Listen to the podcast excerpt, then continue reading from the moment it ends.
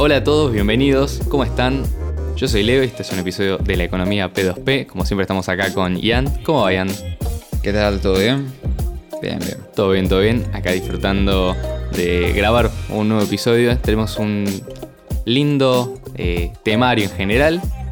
Hoy vamos a estar repasando básicamente lo que son los avances que se han dado en la red de Bitcoin Cash y también cuáles son los potenciales avances eh, y actualizaciones que se pueden estar dando en el futuro. Eh, como sabemos, Satoshi lo que armó fue un dinero que es completamente programable, pero además el código, digamos, las librerías, todo lo que él construyó es código libre, por lo tanto está sujeto a posibles modificaciones, no solamente para encontrar bugs y terminar, digamos, con eh, fallas de seguridad que pudiera haber, sino que también la idea es, bueno, si existen nuevas eh, actualizaciones o nuevas características que pudieran ser beneficiosas para el espíritu de la red y para que funcione mejor como efectivo electrónico de persona a persona, también eh, que se puedan incluir, ¿no? Y esto es justamente muy importante porque antes de empezar con los cambios concretos que se han hecho eh, en la historia de Bitcoin Cash, que si les interesa esto, verlo en, algunas cuestiones en más profundidad, tenemos un episodio también dedicado a lo que es la historia de, Bitcoin Cash como tal, digamos, la historia año a año, como se ha dado. Hay una filosofía detrás de los cambios particularmente Bitcoin Cash, ¿no? Porque si uno eh, ve históricamente, ¿no? Cuáles son las redes que se actualizan, bueno, tenemos los cambios que se dieron en Bitcoin BTC, los cambios que se dieron en eCash, los cambios que se dieron en BCB, pero dentro de la comunidad de Bitcoin Cash en general hay una filosofía que apunta a, bueno, tener unos cambios que sean consistentes con un modelo de incentivos coherente y que se respalde en la idea original, en el, ideario original de Satoshi Nakamoto y que reemplacen, eh, perdón, que suplan la necesidad de un dinero en efectivo electrónico que funcione sin intermediarios, que funcione rápido, que funcione bien. O sea, todos los cambios que se han incluido en Bitcoin Cash tienden a facilitar estas características, ya sea hacerlo más útil como dinero efectivo, es decir, añadiendo nuevas características y nuevas funcionalidades, pero también a que funcione cada vez mejor como eh, dinero efectivo electrónico. Es decir, que funcione más rápido, que funcione con menos cuellos de botella, que sea más eficiente a la hora de hacer uso de los recursos de los cuales dispone la red, etcétera, etcétera. Muchos de estos cambios se dan de forma consensuada, incluyen cambios de consenso. Otros por ahí son más implementaciones locales de los nodos, es decir, son los nodos mismos los que tienen que ir haciendo este upgrade de efectividad. Pero por ahora, como los incentivos de la red no llegaron a la etapa 2, que la etapa digamos, del, gobierno eh, aristocrático de los mineros, podríamos decir, de la red. Bueno, todavía estamos en la etapa en la cual los desarrolladores de Bitcoin Cash son los que activamente introducen los cambios que eh, en el futuro van a ser útiles eh, para que la red funcione bien aceitada. A todo esto, ya vos querías agregar alguna, alguna observación o, comentario.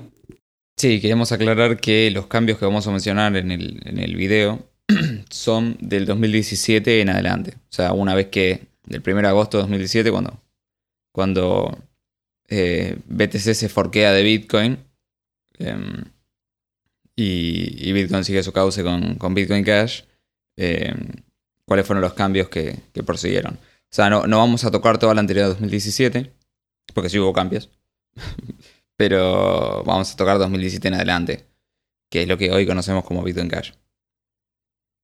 Así que, sí, lo primero que se hizo fue eh, hacer el fork antes de Segwit. O sea, Bitcoin Cash no tiene Segwit, le esquiva.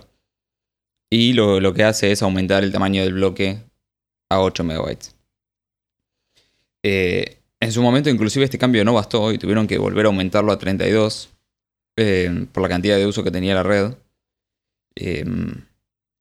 y a su vez se metieron otros cambios como el ajuste de dificultad que pasó de ser entre bloques, ¿no? Eh, en vez de ser cada 2016 bloques, o sea, cada dos semanas aproximadamente. Sí. Em, esos fueron como los dos primeros grandes cambios que, se, que hubo. Em, después hubo otro cambio que se llamaba CITOR, que básicamente es eh, ordenamiento canónico de transacciones. Lo que hace es que, por ejemplo, en una red como Ethereum, las transacciones dentro del bloque, cuál se ejecuta primero, digamos, es, tiene un orden y lo define el fee que pagas, o sea, el Highway. Pagas más, figuras primero. Si pagas menos, figuras menos. Eh, figuras más abajo. Entonces, eso como que le da ordenamiento. en el caso de, de Bitcoin, antes de Citor, era medio a voluntad del minero. Eh, era como por orden de llegada, aleatorio, era como. No había un orden. Exacto. Hoy es por eh, orden alfabético, básicamente. O sea, si tú. Sí, creo que el término correcto sería orden lexicográfico porque incluye también Sí, números. números sí. y, y letras. Básicamente se ordenan por número, es decir, eh, todas las transacciones tienen asignado un transaction ID, que es un hash. Ese hash eh, se obtiene, digamos, a partir de los contenidos de las transacciones. Es decir, que si varía algo dentro de la transacción o la transacción no es la misma, eh, o sale directamente otro transaction ID. O sea, yo, por ejemplo, cambio la dirección, o sea, no es que es en base a los contenidos como una cosa general, sino que es el orden específico. Por ejemplo, si yo cambio el orden de los inputs y los outputs, por, lo- por más que sigan siendo los mismos montos, el transaction ID va a ser completamente diferente. Entonces, ese transaction ID tiene una representación que generalmente es en hexadecimal, que es como si yo representara el código binario en vez de con unos y ceros, con números que van de, con cifras que van del 1 al, al 15, perdón, del 0 al 15, o sea, 16 dígitos, que en términos, digamos, lexicográficos se representan desde el 0 hasta el 9 y las letras A, B, C, D y F. Entonces, a partir de ahí se representa un string de 32 caracteres, que es el transaction ID. Y se ordena en base a eso. Es decir, se pone primero todos los que empiezan por 0, después se, ponen todos los que empiezan por 1 y así sucesivamente hasta llegar a los que empiezan por F. Eh, es prácticamente imposible que dos, dos transacciones tengan el mismo transaction ID. De hecho, por consenso, esto se modificó. Esto es la- ya en la era de Satoshi, porque había dado, se había dado el caso de una transacción que tenía el mismo transaction ID, que no era una transacción regular, sino que simplemente era una transacción Coinbase en la cual el minero se pagaba a sí mismo la recompensa y por las características de la transacción tenía el mismo transaction ID que una transacción anterior. Entonces, hay dos transacciones, creo, de la cadena de bloques que tienen el mismo transaction ID y que son transacciones distintas. Pero después de eso se modificó para que, eh, por consenso, no pudiera haber dos transacciones con el mismo transaction ID. Entonces, eh, nos garantizamos de que de acá al infinito prácticamente, porque el espacio es enorme, eh, tengamos siempre transaction ID distintos.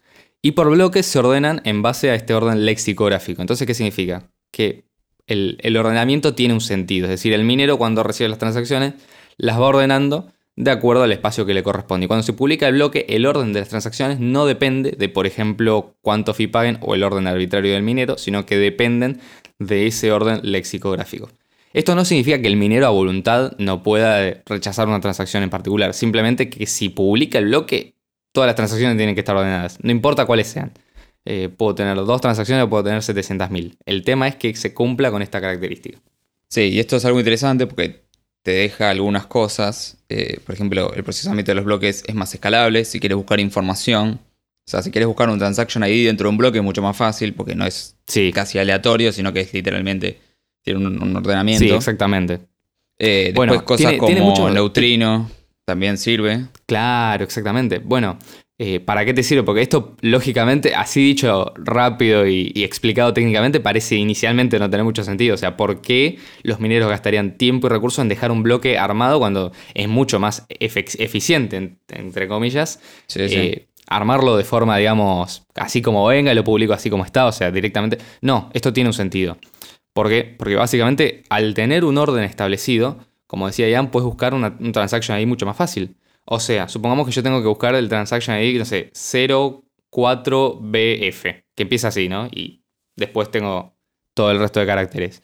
Bueno, o sea, si tuviera el bloque desordenado, tengo que ir uno por uno hasta encontrarlo. Tengo que recorrer todas las transacciones hasta ver si lo encuentro. En cambio, acá puedo aplicar lo que se conoce como búsqueda binaria.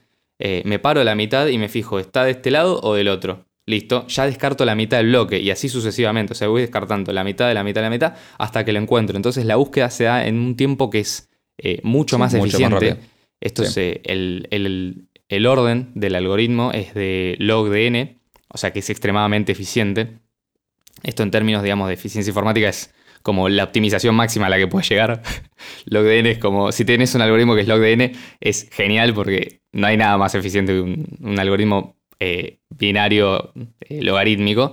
Eh, y en cambio, la búsqueda en términos, digamos, de algo que está desordenado es lineal. O sea, si tenés n elementos, tenés que recorrer n elementos. En cambio, si vos tenés eh, n elementos y el, el algoritmo es log de n, tenés que recorrer logaritmo en base 2, en este caso, de n, que hace la cuenta, eso crece muy poco. Y si te fijas en la función algoritmo, en, la función logaritmo, si te metes en un programa como por ejemplo GeoGebra y escribís log de n, vas a darte log de x, perdón, vas a darte cuenta que la función eh, no crece como si fuera una función, digamos, lineal, que crece como si fuera una recta, perpendicular a 45 grados, sino que tiene un crecimiento que es súper suave. Entonces, por más que tengas 10 veces la cantidad de elemento o 100 veces la cantidad de elemento, capaz que el tiempo que tardás no es 100 veces o 10 veces más, sino que tardás un 20% más en recorrerlo. O sea, es súper eficiente. Y podés escalar mucho más fácil. Por eso, se, por eso eh, en su momento se pensaba Citor, sobre todo para utilizar eh, formas de propagación de bloques más rápidas, como Graphene o Exin, son todas las propuestas que hizo Bitcoin Unlimited, que al final no se terminaron implementando, por lo menos por ahora no, pero eh, ya, está aplicado este cambio que lo permite. Y además, hay algo que es algo que se habla dentro de todo, por ejemplo, en, la CBM, que se llama MEV, con B corta, o sea, Maximal Extractable Value, o sea, valor máximo extraíble. ¿Qué es lo que hacen? Como en Ethereum, los fees, eh, los fees definen, o sea, según el precio del, gas que vos pones, eh, vos en Ethereum tenés el precio del gas y la cantidad de gas que consumís, ¿no? Eh, entonces, según el precio del gas que vos pones, figurás antes o después que una transacción. Entonces, lo que hacen es, por ejemplo, sandwich attacks, que es cuando te, hacen, vos por ejemplo querés hacer un swap, ¿no? Querés comprar, eh, no sé, vas a comprar Ethereum en un pool de liquidez en Uniswap, ¿no? Entonces, si vas a hacer una compra grande, probablemente muevas el precio, un porcentaje. Entonces, ¿qué es lo que hacen? Hay bots que están todo el tiempo mirando la red, esperando este, transacciones con ciertos patrones. Entonces, si vos, por ejemplo, ibas a vender, no sé, 100 Ethereum en un pool, ibas a mover el precio un, un porcentaje X, ellos lo que hacen es, hacen una compra. Vos cuando, cuando querés hacer un swap pones como un, rango, ¿no? Que es como yo, yo compro entre esto y esto, ¿no? O sea, hay como una volatilidad. Más 0.05, eh, más 0.5%, vos pones como un rango. Si, el precio se mueve, no es que vas a comprar ese exacto precio que pusiste. Puede mover un poco. Entonces ellos juegan con eso. Hacen compras. Si vos pusiste, por ejemplo, el precio del gas en 1, ellos lo ponen en 1.1, entonces su transacción de compra entra antes que la tuya, te hacen comprar más caro. Y después te ponen otro abajo que vende. Entonces compran y venden y te, hacen un sandwich attack a tu transacción. Básicamente, te más caro de lo que ibas a comprar. Claro, arbitran con lo que vos estás haciendo en la cadena de bloques. Por ejemplo, eh, eh, por ejemplo deployás eh, un contrato para crear NFTs los flacos lo ven y te, te, te, te, crean los NFTs ellos, ¿me entendés? Porque te ponen. O sea, vos capaz pusiste un contrato para crear NFT y abajo pusiste otra transacción para. O sea, una cosa es deployaste el contrato en la red, o sea, lo creaste, digámoslo, lo deployaste en la red. Y por otro lado tenés la acción de crear el NFT usando el contrato que deployaste. ¿Qué es lo que hacen? Te meten una transacción en el medio que deploya los, los NFTs antes que vos. Entonces se quedan con tus NFTs, por ejemplo. O sea, hay un millón de ataques y todo esto lo utilizan gracias a poder andar jugando con los fees. Por eso también los fees en Ethereum son tan caros a veces. Pues está lleno de bots haciendo estas cosas y esto y muchas más cosas.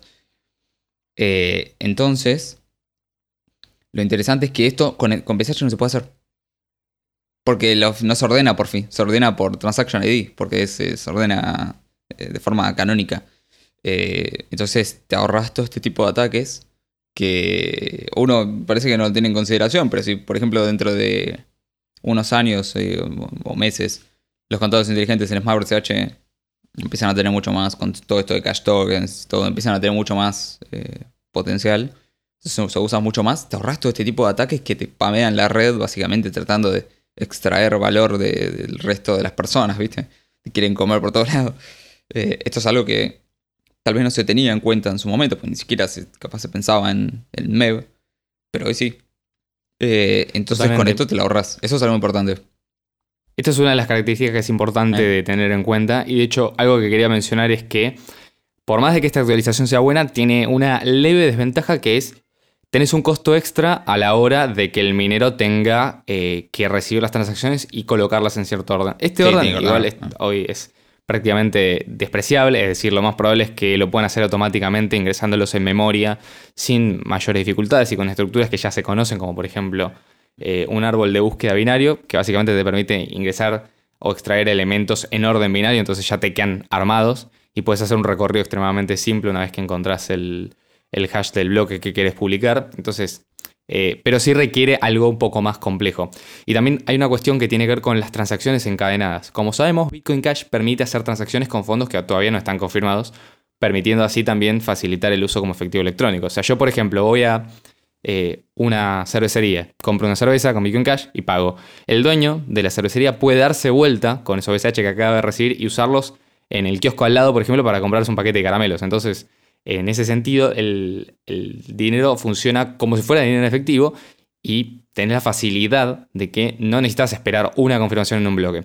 Ahora, esto tiene eh, dentro de la cadena de bloques una, o por lo menos dentro de lo que es el, el, bloque en sí, donde se publican estas dos transacciones juntas, una representación especial, porque tradicionalmente lo que se solicitaba como realidad de consenso era que la transacción que gastaba primero, este primero, y la transacción que recibía, eh, o sea, que gastaba fondos que no estaban confirmados, tenía que ir inmediatamente abajo. Entonces, el minero, cuando recibía la transacción, revisaba ¿no? Eh, por el orden de la transacción y ya cuando procesaba el primer, la primera transacción que gastaba los fondos, cuando llegaba la segunda que gastaba los fondos de la primera, eh, ya tenía la, anterior, entonces podía confirmar. En este caso puede pasar que por una cuestión de ordenamiento canónico, eh, la transacción segunda tenga un transaction ID que es menor que la primera, que tiene un transaction ID que es mayor en términos lexicográficos. Entonces, en ese caso tenés que añadir una regla como de, bueno, espera o por lo menos solicitar la transacción previa. Porque podría darse el caso de que un nodo que esté mal programado, hoy en día esto obviamente no pasa, pero podría darse el caso de que un nodo que esté mal programado rechace una transacción que es válida simplemente porque le falta la anterior, que también estaba eh, en, la, en, el mismo bloque, esperando para ser procesada en el mismo bloque, pero que simplemente por cuestiones lexicográficas venía capaz que 500 transacciones después o el número que sea. Simplemente, bueno, esto también habría que tenerlo en cuenta. Y también, obviamente, esto representa que, o sea, significa que cuando nosotros vemos transacciones encadenadas, tenemos que ir haciendo saltos entre transacciones en lugar de seguirlas unas atrás de la otra. Ahora, esto cuánto problema representa y yo creo que es relativamente poco en relación a la ventaja que estás obteniendo. Sí, porque por ejemplo, las ventajas están infravaloradas. Hay una eh, tecnología que todavía no está implementada en Bitcoin Cash que esto no es algo que tenga que ser por consenso, sino que simplemente digamos, tiene que haber un nodo que lo implemente bien, que es Neutrino. Y Neutrino es una tecnología de privacidad que está buenísima, porque lo que hace es eh, pedir un rango de hashes de, transacciones del bloque eh, y, o sea, por ejemplo, podría pedir la mitad de, los, de, las transacciones del, 0 hasta, hasta el 8, por ejemplo. Eh, o la mitad del otro lado, desde el 9 hasta la F. Entonces, Así básicamente lo que va haciendo es solicitando pedacitos de los bloques en lugar de bloques completos donde sabe que está la transacción, escanea su, digamos, localmente y detecta cuáles son las transacciones que a él le sirven. Entonces es mucho más eficiente a la hora, por ejemplo, de mantener la privacidad que usando otras tecnologías como filtros Bloom, que es lo que utiliza, por ejemplo, las tecnologías SPB, o directamente mandando, che, pasame cuánto balance tiene esta dirección, que en términos de privacidad, sobre todo si lo hacemos desde nuestra dirección IP, por ejemplo, es bastante malo, porque estaríamos diciendo, esta es mi dirección y estos son mis fondos. O sea, te estoy dando quizás demasiados datos. Entonces, tecnologías de privacidad como Neutrino se vuelven extremadamente eficientes. Y para cuestiones que ahora vamos a seguir mencionando porque no queremos detenernos solamente en esto, pero creo yo que dentro de todo lo que se agregó, Citor es una de las mejores cosas que tiene Bitcoin Cash. Porque demuestra esto de la escalabilidad. Es decir, eh, esta idea de que, bueno, Bitcoin tiene que ser escalable y tiene que ser lo más eficiente a la hora, por ejemplo, de almacenarnos estructuras de, de datos o transacciones. Sí, sí. Inclusive es algo que no se habla mucho y, muchas veces le pasa a alguno Bitcoin Casher que tal vez no, no, lo conocen y viene un, Maxi BTC y le dice, pero pusieron eh, Citor. Y tipo, vos te quedas como, ¿y qué? Citor. claro, ¿qué es? Bueno, es esto, no, no es nada que comprometa nada, sino que al contrario. No, no, no. O sea, si, si, vos te fijas, o sea, no estás tocando los fees de los mineros, ni estás tocando. No, no, no estás tocando la nada. forma en la que la gente usa la red, o sea, simplemente estás. Si te tiran eso y el ajuste de dificultad entre bloques, viste, y si no, sabes, es como. Oh, qué, qué, ¿Qué es esto? Me, dejó sin. Pero no son realmente cosas que no dañan, al contrario. Si van y quieren ver, por ejemplo, el episodio que hablamos del, eh, sobre la espiral de la muerte, ahí pueden ver las ventajas que tiene el ajuste entre bloques, por ejemplo.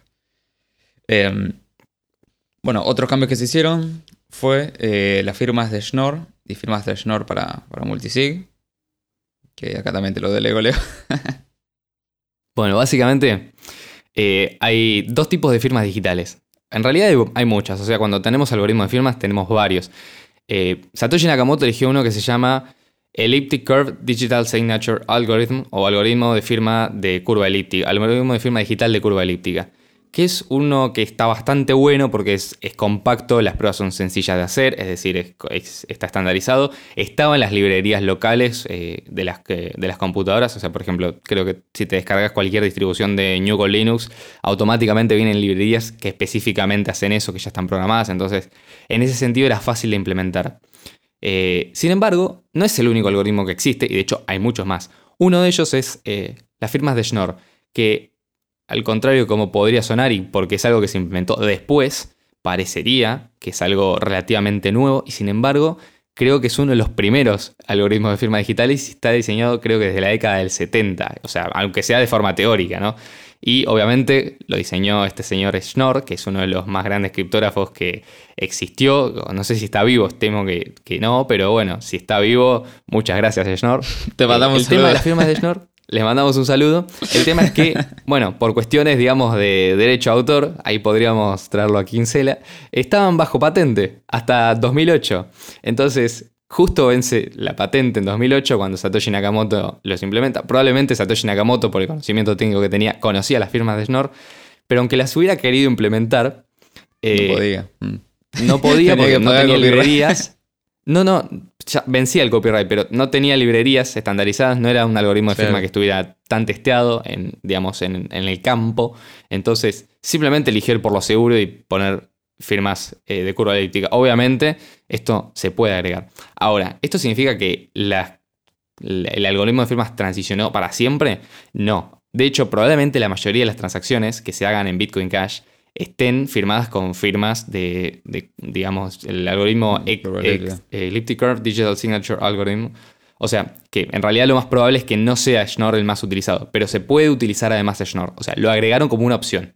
Podés elegir el que vos quieras. Para usarlo, por ejemplo, si tenés el Electron Cash, creo que por defecto utiliza firmas de Schnorr eh, y tienen una ventaja. En primero, que son más chicas. O sea, que estamos ahorrando espacio en bloque por cada transacción. Bueno, ¿cuánto más chicas? Y depende de la transacción. A veces capaz que es uno o dos bytes. Literalmente no es mucho más que eso. Puede ser que en transacciones más grandes sea mucho más chica. Eh, es decir, o sea, si tenés muchos inputs, por ejemplo, vas a tener una transacción sensiblemente más pequeña y por lo tanto vas a pagar menos de fees, que en realidad ya de por sí son despreciables, pero en términos, digamos, de ahorrar espacio en bloque, esta es una de las características que está bastante, bastante buena. Sí, bueno, también está eh, para las firmas son para exactamente. Para A diferencia de Segwit que introduce en su versión segunda que está Taproot, eh, que creo que lo hemos mencionado en, alguno de los podcasts anteriores, eh, que introduce una versión de firmas de Schnorr. estas firmas están en la cadena de bloques, es decir, que se verifica la, línea de, o sea, la, cadena de firmas que se plantea en el white paper, es decir, eh, no estamos sacando las firmas fuera de la cadena de bloques poniéndolas en una estructura aparte, sino que efectivamente las firmas de Schnorr están dentro del script dentro de la cadena, que desbloquean los bitcoins cuando se introducen en el input. Entonces ahí estamos, digamos, manteniendo esa cadena de bloques descrita en el white paper, creo que en la sección número 4, que es un digital timestamp server con una cadena de firmas una tras de la otra. Eh, ahora, todo muy lindo, pero todavía no me dijiste que es Schnorr, flaco. Bueno, Schnorr básicamente es un algoritmo de firmas que lo que te permite hacer es dos cosas que son muy interesantes. Eh, primero, obviamente, hacer una firma con una verificación simple y bastante rápida. En este sentido no se distancia mucho de lo que teníamos actualmente. Pero la segunda característica por la cual yo considero que es interesante Schnorr es que te permite sumar firmas. Es decir, si yo tengo la clave pública P1 y la firma de la clave pública PS1 y tengo la, la clave pública P2 y perdón, la clave privada P2 y la firma de la, clave que sería S2, si yo sumo P1 con P2, cosa que no debería suceder porque estamos, son dos claves privadas que podrían pertenecer a usuarios diferentes, y si yo la sumo, eh, voy a obtener una clave pública P3, y si yo sumo S1 y S2, esto no es una suma aritmética, es una suma en un campo escalar con, digamos, matemática eh, digamos, de, otro tipo, no importa, pero básicamente se llama suma. Si yo la sumo, voy a obtener una firma S3, que sería equivalente a la firma de S1 más S2 si se juntaran. O sea, perdón, de P1 y P2 si se juntaran. Esto obviamente está bueno porque permite, por ejemplo, crear canales de pago anónimos que no se distingan de eh, una, transacción, regular. Hoy, por ejemplo, tenemos que todo lo que es, digamos, contratos inteligentes se hacen con un tipo de transacción que se llama Pay to Script Hash, que está bueno, pero resalta mucho en la red. O sea, si vos, por ejemplo, estás haciendo una wallet multifirma, por ejemplo, porque eso es no una institución que administra fondos de usuarios, necesitas, no sé, un board de directores que tengan, no sé, una 3 de 5, como que 3 de 5 personas se tengan que poner de acuerdo. Ese es un tipo de transacción que primero usa una dirección diferente que no todas las wallets pueden soportar deberían hacerlo, pero bueno, obviamente hay muchas wallets amateur, entonces estamos hablando de que eh, por ahí hay usuarios que no pueden enviar siempre esa dirección. Y por otro lado, estás también teniendo una, un fingerprint demasiado notorio en la cadena de bloques. O sea, vos puedes identificar fácilmente, sobre todo cuando gastás de esa dirección, qué tipo de transacción estás haciendo. En cambio, si vos haces todo desde una transacción vía Schnorr, por ejemplo, puedes sumar las firmas directamente en una multisig, vas a tener un tipo de dirección que es idéntico a la dirección estándar y cuando gastes de ahí no vas a revelar información que no quieras que se revele. Y además, como es un tipo de transacción estándar y no un script, vas a pagar mucho menos de fees, porque el fee, sobre todo una transacción de 3 de 5, ocupa bastante más. Con lo cual, no solamente pagas menos, sino que además haces más eficiente el eh, pago de la cadena, el, uso del espacio de la cadena de bloques. Y además, como si esto fuera poco, hay una estrategia en la cual vos puedes esconder contratos inteligentes en transacciones intermedias que no se publican, que están aseguradas por, por firmas de Schnorr y que solamente se publican los resultados. Entonces, por ejemplo, podrías tener canales de pago en scripts desde transacciones de Schnorr, pero solamente publicando las transacciones de Schnorr con las direcciones tradicionales y no con las direcciones de eh, los scripts, salvo que haya un conflicto en cuyo, en cuyo caso vos tenés esa dirección, esa transacción ahí, digamos, en, la, en el Ether para publicarla a la cadena de bloques si llega a pasar algo. Eh, esto es una variante de canales de pago, de contratos inteligentes en Bitcoin Cash, pero básicamente permite una mayor eh, capacidad, digamos, de acción a la hora de no solamente mantener la privacidad, sino introducir nuevas tecnologías a la cadena de bloques. Ahora, del dicho al hecho hay un largo trecho y no todo lo que estoy diciendo está implementado. Mucho esto se ha quedado en etapa de, digamos, testeo, pero que se puede hacer en Bitcoin Cash, se puede. Efectivamente, nosotros tenemos eh, firmas tanto para usuarios tradicionales como para, multisig, o sea que todo lo que estoy diciendo teóricamente se podría, se podría implementar. Obviamente estamos sí, es algo que necesitando mejores, mejores librerías, obviamente, de Bitcoin Cash, pero bueno, eh, con CashCrypt y un montón de boludeces que se están eh, laburando, eh, se, debería poder hacer fácilmente. Sí, es como todo el potencial que tiene Citor, que todavía no se ha sacado todo el jugo. Pero bueno, Exacto. Eh, después, bueno, tenemos que, lo mencionamos, Bitcoin Cash pasa de 8 MB a 32 MB. Sí. Después tenemos que hubo tres veces se modificó el ajuste de dificultad. O sea, es como las tres versiones de... Se va por el mismo lado, ¿no? El ajuste es entre bloque pero lo que cambia es la eficiencia del ajuste. O sea que con las tres modificaciones se fue haciendo cada vez más, más optimizado el algoritmo de ajuste de, dificultad. Más estable para los mineros. O sea, durante los tres cambios, los bloques tendieron a durar 10 minutos más que, lo, más que con los algoritmos anteriores, digamos. Em, por otro lado, tenemos la última modificación, cash tokens, tenemos un video hablando sobre cash tokens específicamente. Eh, pero básicamente nos da mejor programabilidad. Eh, además agregaron más opgoes. Y nos, nos permite tener tokens nativos. O sea, tokens fungibles y no fungibles. O sea, un token común, un token NFT, por ejemplo. Eh, que utilizan la máquina virtual de Bitcoin Cash. No es como en SLP, esto lo explicamos en el episodio de, de Cash Tokens. No es como en SLP que están por fuera, sino que están dentro de Bitcoin Cash. Eh, y por otro lado tenemos las eh, Double Spend Proof, que básicamente son modificaciones, eh, que son las, pruebas para, el tema del doble gasto y el hacer con... Exactamente. Sí. esto también tiene una explicación, digamos, si quieres un poco técnica, que aprovechamos para darla, porque no sé si, si la dimos en algún momento, pero básicamente son eh, pruebas criptográficas que permiten avisarle a los usuarios que hay un intento de doble gasto en curso. ¿Esto para qué tipos de casos sirve? Bueno, Básicamente supongamos que somos un comerciante y queremos recibir un pago de un usuario. Entonces, nosotros queremos tener la certeza de que la transacción que nos remite el usuario a nosotros, es decir, la, cual está, digamos, pagando, eh, va a ser incluida en el próximo bloque o que va a eventualmente ser incluida dentro de la cadena de bloques como parte del historial canónico de las transacciones de Bitcoin Cash.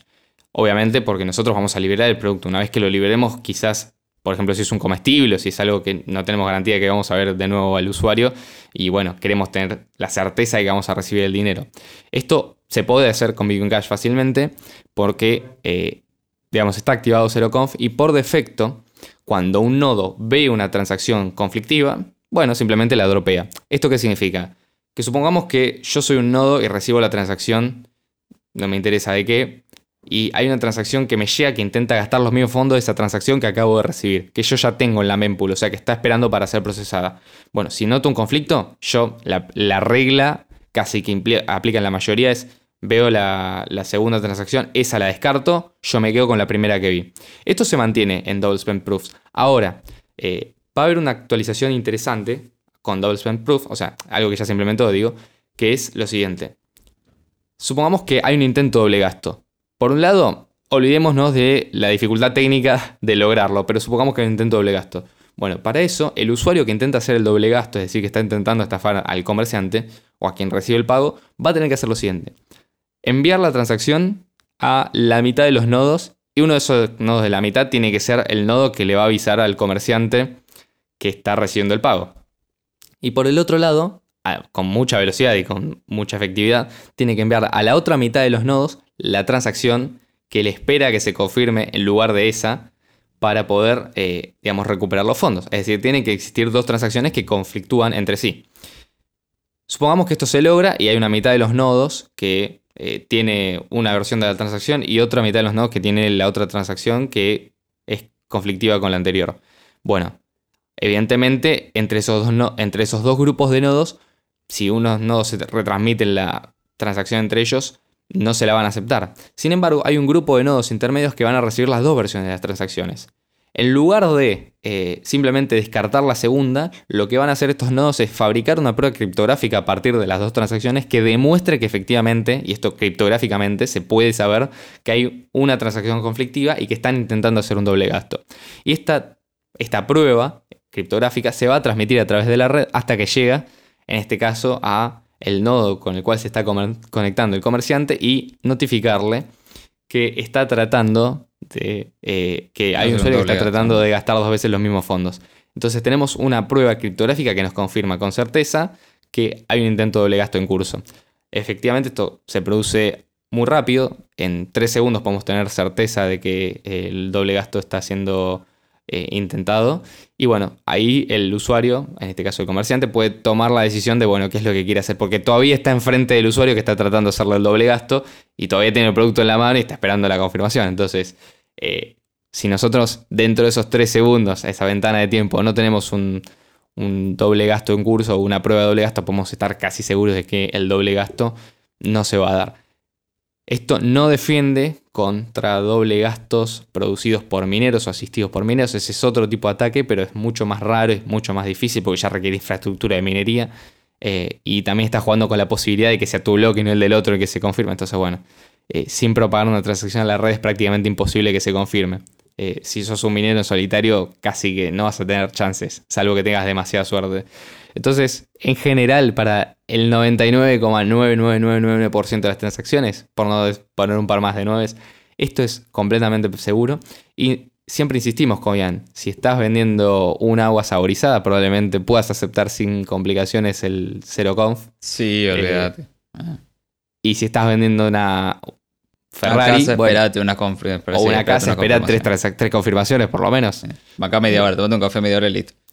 Exactamente. En general, casi que esto parece a propósito, ¿no? Pero en general las cosas grandes que vas a recitar confirmaciones son cosas que tardan o un proceso que tenés que esperar sí o sí. Entonces la espera no dilata el proceso de compraventa en este caso. O sea, no es que necesitas cero conf para mudarte a la casa, porque igual vas a estar un par de meses y si la transacción no se confirma, de última caes con los abogados y con la policía. Total, tenés la prueba criptográfica que vos no tenés una transacción en la cadena de bloques que haya, que haya pagado por esa casa Lo mismo con un auto, por ejemplo. O lo mismo con casi cualquier cosa que valga más de, no sé, dos mil dólares prácticamente. O sea, hay muy pocas cosas que...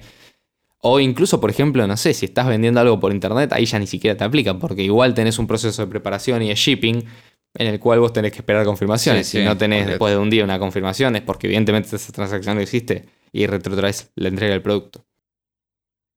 Sí, tendrían que ser productos que te lo dan en el momento, ¿viste? Tipo takeaway. Exactamente, o sea, Tendrían que darte una casa, un auto takeaway, como para ese, para ese valor pagaste y te tiraron la llave, ¿viste? Te fuiste con la. es tan alto el costo de la infraestructura de Sí, hacer no un doble sentido. gasto que no tiene sentido económico. Es decir, estaría No, y aparte en los casos reales no se intentando hacer el doble gasto que lo que gana de robarse un producto que vale menos de, no sé, mil dólares. Porque es claro Claro. hacer un doble gasto.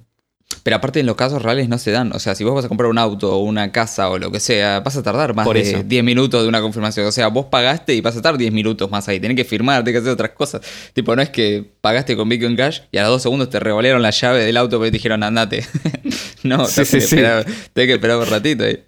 Hay otras cosas que firmar, otras cosas que hacer, no sé, siempre hay algo. Eh, que en un café, por ejemplo, sí, te lo dan, te, te y tomás, llévatelo. Pero con la cosa de valor, no. Claro. Entonces- Entonces, ¿qué pasa si estoy pagando Sí. el café en la máquina expendedora mientras me compro una Ferrari y quiero hacer un doble gasto para ahorrarme el, el coste del café? de la máquina expendedora. Le pido 10.000 cafés y una Ferrari, ¿viste? Como para, Sí, sí. para hacer doble Para gasto con el mismo compensar. UT que quiso hacer. Eh, entonces, bueno, por ahora lo que vimos sí son cambios técnicos. Eh, pero, ¿qué es lo que se puede resumir o entender de todo esto? ¿Cuál es el norte? El norte es que las transacciones sean más eficientes, que la red sea más eficiente, que haya más transacciones, que haya más transacciones por bloque, que sean más seguras, que sean más rápidas. Básicamente que sea Sí. más cercano al dinero, ¿no? A lo que uno se imagina como, como dinero. Esos son todos los cambios Sí, que hay en Bitcoin Cash. totalmente. Y programabilidad. Bueno, esta es una de las cosas que nos, que nos comentan siempre, que, che, ¿qué pasa si, por ejemplo, ¿no? Por una de esas casualidades, todos los maxi BTC se dan vuelta y dicen, ¿sabes qué? Ahora en vez de tener un límite de un megabyte, vamos a tener un límite de dos megabytes. ¿Viste? Porque es el nuevo eh, consenso Nakamoto, el nuevo, el nuevo- Sí. Exactamente. Entonces, podrían intentarlo. Ponele que esto se da.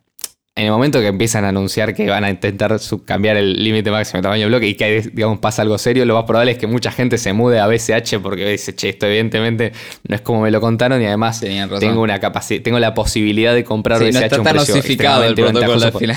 Exactamente, y no estaba osificado. O sea, digamos, básicamente es, me comí el verso de BTC. Eso por un lado.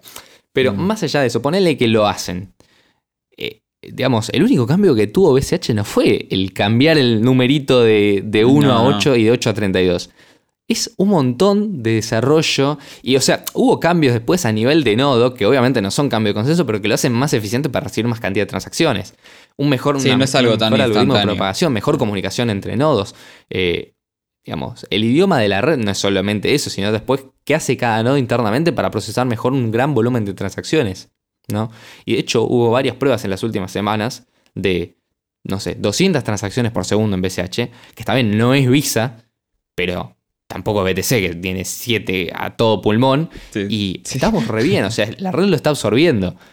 La red lo está absorbiendo cómodamente y ya con 200 transacciones por segundo nos convertiríamos en la red cripto más utilizada del Sí, planeta. lejos. Ah. O sea, y estamos hablando de que estamos muy, muy early. Si ya podemos cómodamente absorber ese nivel de transacciones y no tenemos que depender de que lo propague la Raspberry Pi de, de- de Fito en el, el Umpa Lumpa, entonces andamos bien. Sí, sí. En su calculadora. Entonces. En su calculadora eh, Casio del año 94, ¿viste? Porque tiene que entonces, ser bueno, ahora vamos a hablar de los cambios que son posibles cambios a futuro. Eh, de 2024 en adelante. Los, pro- los posibles próximos avances. Lo que Sí. tenemos es algo que casi seguro que va a ser el siguiente cambio, que es bloques dinámicos. ¿Qué significa esto? Significa que. ¿Qué es lo que se está proponiendo? Se está proponiendo se llama EVA, con dos A. Buscan dentro de la comunidad Y con B lo van a larga. encontrar. Sí, con B larga. Eh, se está hablando de implementarlo para 2024. Lo que se quiere es que los bloques. eh, básicamente, el máximo del bloque. ¿Qué significa? A ver, si, si Bitcoin Cash tiene un máximo de 32 megabytes, ¿eso significa que todos los bloques pesan siempre 32 megabytes? No. Un bloque puede pesar 1 megabyte, 10 megabytes, pero máximo 32. Eso es lo que dice. Bueno, ¿cuál es la idea del algoritmo? Que ese máximo sea mínimo 32 y de ahí en adelante es algorítmico. O sea, si la gente necesita usar 60 megabytes, que el máximo sea 90, supongamos. No, sé bien el número y no sabemos cuál es el algoritmo exactamente que van a implementar. Pero la idea es que el piso de 32 se mantiene. O sea, el piso, el piso del máximo se mantiene como 32. Y de ahí para arriba es algorítmico. O sea, si la gente demanda 100 megabytes, el bloque debería aguantar 150. Si la gente demanda 500, debería ser 700, lo que sea. Eh, ese es el cambio que se está implementando. Puedo decir lo que no es lo perfecto. Guárdatelo. no, no, no, es lo, no, es lo, perfecto. Nosotros. Eh, no es lo perfecto. Pensamos que es mejor eliminar el límite, pero es cierto que es mejor que el actual. Y que es cierto que. Hay una aclaración. cuando, cuando se activen los incentivos de los mineros, sí. Ellos, claro, si lo necesitan, lo pueden retirar, eso. Exactamente, a eso iba.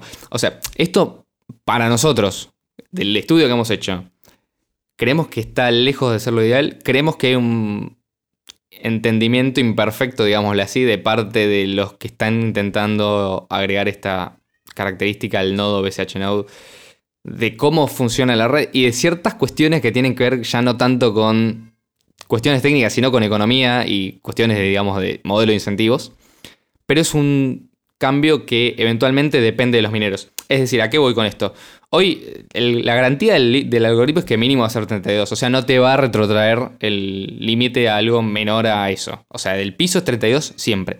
Ahora, si tenemos más de 32 megabytes de transacciones, probablemente por bloque, probablemente estamos haciendo 100 transacciones por segundo clavado de forma sostenida. Entonces, tenemos una red con mucho uso, probablemente con mucho valor añadido, probablemente con un market cap altísimo. Entonces, eh, el valor para el minero ya pasa a ser otro. Estamos, pasando, estamos planteando en una etapa 2 de los mineros, ¿no? O sea, la, aristocracia de la minería. En ese caso, creo yo, el incentivo del minero cambia. Simplemente, bueno, corro esto como me lo dan y gano tanta plata por mes. Ah, che, me empiezo a ocupar de la red porque de esto depende, digamos, de acá a 20 años mi subsistencia como minero dentro de esta red, entonces le empiezo a prestar atención, lo empiezo a hacer más eficiente. Si yo noto, che, esto, me está limitando la capacidad de transacciones que yo puedo hacer, ¿sabes qué? Voy a correr esta versión de, de BSH Node que la customicé yo mismo, que no tiene este límite, entonces empiezo a meter más transacciones, o la distribuyo, o le pago a los desarrolladores para sacarlo, o lo que sea, pero empiezo a correr un software, o empiezo a señalizar que quiero correr un software que me permita eliminar este límite, porque yo puedo meter más transacciones. Y el resto de los mineros probablemente también, porque bueno, evidentemente tienen los mismos incentivos que yo. Entonces, esto es un cambio que es eventualmente movible. ¿Qué termino, qué termino yo creyendo que va a pasar? Bueno, eh, yo creo que si se implementa, si llegado a los 32 megabytes se empieza a chocar con el límite, los mismos mineros lo van a retirar porque ya no van a ser los desarrolladores los dictadores benevolentes de la red como lo era Satoshi Nakamoto cuando decía A y se hacía A y decía B y se hacía B, sino que van a ser los mineros. Igual era también minero él, ¿eh? Pero también era el, el minero benevolente, Satoshi. O sea, él era, minero y desarrollador. Benevolente, minero benevolente, los eh, primeros 5 o 6 meses, o sea, no, no Bueno, bueno, pero, pero, hoy no, hoy no son mineros benevolentes. Hoy no Exactamente, hoy tenemos y luego va a cambiar, un consenso entre el Va a volver a algo parecido a lo de Satoshi. Exactamente. Minero que está interesado y de hecho, cualquier cambio, cualquier cambio no va a ser tipo, el desarrollador se le ocurrió meter, no sé, el super mega archi algoritmo que esto funciona perfecto y si la Unión Soviética tenía este algoritmo funcionaba, o sea, no va a pasar eso porque va a ser el minero que dice, che, para, esto lo reviso yo primero, ¿viste? Si esto rompe mi esquema de ganancias, no se aplica, listo. Y nadie lo va a aplicar porque rompe el esquema de ganancia de todos los mineros. Sí, sí, o sea, en definitiva, los mineros compiten entre sí, es verdad, porque todos los mineros compiten por resolver el mismo bloque, pero todos los mineros tienen el mismo sentido. Entonces, lo que afecte a un minero probablemente afecte a la mayoría. Sí, entonces, ¿qué es lo que más o menos opinamos? ¿Es mejor que lo actual? Sí. ¿No, ¿Es lo óptimo? No. Por lo que yo vi en los testeos, en el, paper de, de, Eva, muestra que si vos sumás la actividad de todas las blockchains hasta el momento, el algoritmo siempre te daba un bloque más grande que lo que se requería sumando todas las cadenas de bloques juntas en toda la historia, siempre el máximo de bloque con este algoritmo estaba arriba de eso. O sea que nunca te van a subir los fees Aunque hagas lo que hicieron Deberías. todas las blockchain juntas en toda la historia. O sea, Sí. sumas todas las cadenas de bloques, bueno, te va a dar. eh, te lo va a aguantar Sí, igual. deberías O sea tener un que- algoritmo que sea súper estable. Es que sí, o sea que la verdad que. Tampoco es. pa' En el peor caso, En el o sea, peor el caso, óptimo es, este O sea, algoritmo es tan bueno realmente que siempre Sí, sí, está por sí. encima de la demanda. Y genial. Eh, Sí, que sería- eventualmente esto se choca con Sería el- como bloques sin límite, simplemente que a un ritmo más lento, supongamos. ¿No? A un ritmo más estable o prefijado el ritmo, al cual tiende a infinito. Es como que tendés a no infinito, pero. un límite hay, pero ese Es límite es variable. Sí, es como el el límite. O sea, llegas a infinito con el paso del tiempo, digamos. O sea, es como que ralentizás el proceso de infinito. No es que vas de cero a infinito, sino que vas de cero a infinito, pero. y, metes, y metes un algoritmo en el medio, ¿viste? Sí, hay una cuestión matemática ahí que está como medio rara, porque de cero a infinito siempre tenés un proceso de crecimiento, ¿viste? Pero es como, ¿viste que hay No, infinitos digo, no que meter un bloque de un- de un día podríamos terabyte de hacer un repente. programa de, de- de filosofía Tenés que numérica. esperar que se ajuste el, que se ajuste el tamaño varias veces para llegar a un terabyte. Total. Bueno, Otro cambio es UTXO Commitments, que básicamente lo que Sí. permite es mejor poda en la blockchain, una sincronización inicial Sí. más rápida. Seguro te interesa hablar de esto. sí, que viene, viene a colación, lo voy a, lo voy a meter para no extendernos mucho con el que sigue, que es Fast Sync, que es el nombre, digamos, cool que le pusieron los chicos de que están desarrollando UTX, UTXO Commitments. Que básicamente, si recuerdan, el UTXO set es todas las monedas que no están gastadas, es decir, el estado de la blockchain. Y dije estado y es estado con minúscula, por si no se asusten. Es el estado de la blockchain, es decir, la condición actual de la blockchain. Es a, par- a- a la altura del último bloque, cuáles son las monedas que se pueden gastar, cuáles son los, eh, UTXO que le pertenecen a cada usuario y desde lo cual el minero eh, controla las transacciones. O sea, cuando el minero controla una transacción no se fija necesariamente si esa transacción estaba metida en un bloque. Eso ya lo controló. Lo que hace es va a un set, una estructura de datos aparte, que tiene todo el estado de la blockchain. Entonces controla, ah, ok, esta moneda está acá, perfecto, entonces la puede gastar. No está acá, no existe la transacción, es una transacción inválida. Eh, esa, estructura es extremadamente eficiente y de hecho, si fallara, o sea, si el minero se equivocara y tuviera mal construido el UTXO set, porque por ejemplo usa un programa defectuoso que reconstruye desde el bloque Génesis hasta el bloque actual eh, mal el UTXO set, va a empezar a rechazar transacciones inválidas, con lo cual va a perder dinero. Entonces tiene incentivos para hacerlo bien. Sí. Esto lo aclaro porque va a venir algún purista de BTC Maxi que dice, no, tenés que tener todas las transacciones completas y todo el historial perfecto. No, o sea, eso lo vas a tener. eh, No, lo dice sí, el white paper. Porque, este- pero está en el mejor incentivo del minero no equivocarse tampoco. Entonces, eh, no quiere rechazar transacciones inválidas. Cualquier implementación debería reconstruir bien ese, ese estado de la blockchain. Entonces, básicamente, ¿qué es lo que se plantea? Bueno, si hacemos todas las cuentas bien, ¿no? Desde el bloque Génesis hasta el bloque actual, y todos los bloques cada 10 minutos, todos los mineros deberían tener siempre el mismo UTXO set, es decir, el mismo conjunto de monedas que se pueden gastar. Perfecto. ¿Qué significa esto? Bueno, si nosotros, además de incluir el hash, digamos, de del bloque anterior, dentro, digamos, del proceso de minería, que es la cadena de bloques, añadimos un paso extra que es incluimos en algún lado, no importa cuál, pero hacemos que el bloque actual, o sea, resolver bien el bloque actual, dependa, incluir un hash correcto del UTXO set anterior, es decir, del bloque anterior, o incluso el bloque actual, a, a esta altura, bueno, entonces garantizamos, ¿no? Que tenemos una prueba criptográfica de cuál era el estado de la red a un bloque determinado. ¿Esto para qué nos sirve? Por ejemplo, si queremos eh, que, por ejemplo, un minero nuevo se añada a la red, no tenga que descargar todas las transacciones Sí. desde el bloque Génesis hasta el actual, que ahora es- está bien, es- son relativamente pocos eh, gigabytes. Ahora, en una red de uso masivo pueden ser terabytes y terabytes de información. Hay dos soluciones a esto que se me ocurren igual, aunque no tengamos esto. El minero es una persona especializada y hay empresas que se dedican incluso a vender discos duros con toda la historia de la transacción, el cual el minero llega y lo revisa, entonces no tiene que descargarlos de internet, sino que hay discos duros que compra de terabytes y terabytes de información y después los descarta, los utiliza para guardar información nueva. O bien, eh, utilizamos UTXO commitments y lo que hacemos es el minero se baja el UTXO set a la altura del bloque predeterminado y chequea que ese UTXO set que él tiene coincida con el del bloque. Y a partir de ahí empieza a minar porque ya tiene el UTXO set, tiene eh, cuáles son las transacciones, digamos, válidas, o sea, cuáles, cuáles pueden llegar a ser las transacciones válidas a medida que las va recibiendo, chequea contra eso y sabe que ese UTXO set está bien. Entonces, si publica un bloque cuyo resultado de validez se basa en ese UTXO set, debería ser válido porque, bueno, está chequeado por la blockchain. Si hubiera algún problema, es decir, si el UTXO set fuera malo o eh, no estuviera subido correctamente, ese bloque sería considerado inválido. Entonces, el UTXO commitment básicamente es una prueba criptográfica que no añade demasiado eh, al procesamiento del bloque y que permite un montón de cosas como, bueno, esto que, que es justamente a lo que se denomina fast sync. O sea, a partir de un, check, de un checkpoint de la cadena de bloques se empieza a hacer la validación inicial.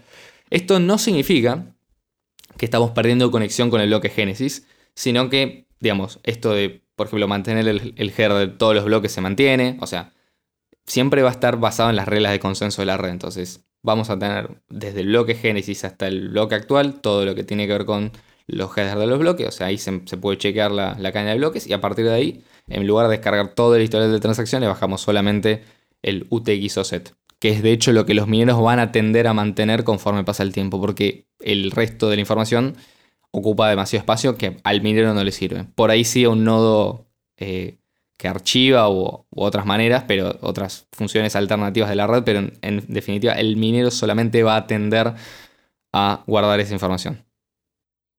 Sí. Bueno, por otro lado tenemos el... Eh, esto es algo que, quiere implementar la gente de, de Bitcoin ABC que lo está queriendo implementar en su cadena, es el algoritmo de, preconsenso para facilitar las cero confirmaciones y volverlas más seguras, se llama Avalanche. Eh, ellos me, parece igual que lo están yendo, están llevando un poquito más a, profundidad en, en eCash, porque inclusive ellos quieren básicamente lo que tendrías es como una preconfirmación de las transacciones. O sea, es como una forma de hacer cero más seguras, ¿no? Eh, ellos hicieron otras modificaciones que lo hicieron, o sea, están como tendiendo a proof of stake ellos. Ahora, por ejemplo, la próxima actualización, eh, no solamente lo que se lleva el equipo de desarrollo es del 8% al 32% de las ganancias de los mineros, sino que el 10% de la ganancia de los mineros va para eh, los que hacen staking de Ikesh. O sea, están tendiendo a proof of stake, están, se están medio yendo de prueba de trabajo lentamente. así que esto no sabemos si se va a poner o no. Es una, una de las cosas que estuvo ahí siempre. Por otro lado, tenemos los satoshi fraccionales. Eh, básicamente tener más de 8 decimales. Y por el momento, todo esto serían todos los cambios que podría llegar a haber de consenso. Sí, no se está planteando nuevos cambios, por lo menos, o algún tipo de cambio que altere drásticamente. o sea, ya la red está llegando a un estado en el cual está bastante parecido, creo yo, a lo que va a ser el uso futuro. Ahora, todos estos cambios, desde la perspectiva del usuario, no se ven. Es decir, muchos de estos son cuestiones, digamos, que por ejemplo, el de Fast Sync, o sea, el usuario que use Bitcoin Cash ni se va a enterar de que el minero usa Fast Sync, por ejemplo, para sincronizar. O, ni te son las firmas de o la firma de Schnorr. O sea, es simplemente, digamos, cuestiones. Ahora, ¿dónde sí lo va a notar? Y es, bueno, todo esto se tiene que implementar en funcionalidad de usuario. O sea, crear más herramientas para que el usuario pueda hacer uso directamente de esto. O que, por ejemplo, sea, eh, digamos, el mismo desarrollador el que haga uso de toda esta capacidad. Por ejemplo, esto que comentaba al principio de eh, contratos inteligentes discretos escondidos en la cadena de bloques usando firmas de Schnorr para que eh, parezcan transacciones normales y no se puedan distinguir o algún tipo, digamos, de... Sí, debería ser automático. pago escondido, ah. ¿no? O sea, sería, imagínate, por ejemplo, algo como, no sé, un contrato de mecenazgo escondido en una transacción eh, estándar de Bitcoin. O sea, sería excelente, ¿no? Sería como una especie de... O mismo, por ejemplo, no sé, facilitar el uso de Flipstarter, ¿no? Para que no haga falta prácticamente, digamos, un proceso extendido de, bueno, descargar Electron Cash, bajarse este plugin, usar esta configuración, copiar, pegar 200 veces y recién ahí mando mis BCH, sino que efectivamente sea algo mucho más simple. Y todo esto, obviamente, eh, depende del, del desarrollador, ya no que programa en nodos, sino del desarrollador que busca facilitar la experiencia de usuario, que es el que piensa en cómo esto se va a estar usando y es el que crea los casos de uso para que la gente se suba, onboardea a nuevos usuarios a Bitcoin Cash y eventualmente termine dominando el mercado de las criptomonedas, ¿no? Con esta característica inicial de los pagos de, efectivo electrónico de persona a persona, que debería ser el caso de uso mayoritario. No, todo, esto tiene que apuntar a eso porque eso es la mayoría de las transacciones que se realizan hoy en día. Si bien hay un montón de transacciones del tipo financiero, tipo de contratos que son casos de uso, todo va a tender a, bueno, tengo un contrato financiero en una moneda que después puedo salir a usar y con la cual puedo comprar un café, por ejemplo, o puedo comprar una cerveza o puedo comprar un auto, ¿no? Totalmente. Entonces, bueno, todos los cambios tienen sentido para, Ah, perfecto. el uso no, no, termina, termina. No, no, no, digo que todo, o sea, todo, por lo que ves, todos los cambios de Bitcoin Cash tienden a que sea mejor dinero, básicamente. Eh, sí, los pasados y los futuros, sí.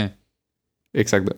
Eh, esta es la idea, ¿no? Consideramos que Bitcoin Cash ha mantenido muy bien esta filosofía. Obviamente, muchas veces estos cambios dependen de las manos y las mentes humanas. No todos están de acuerdo en cuál es el camino a seguir, pero en general ya en la comunidad de Bitcoin Cash tenemos una cultura, digamos, de ir siempre para el mismo lado y aparte con el tiempo se ha filtrado un montón de gente que era nefasta y detestable.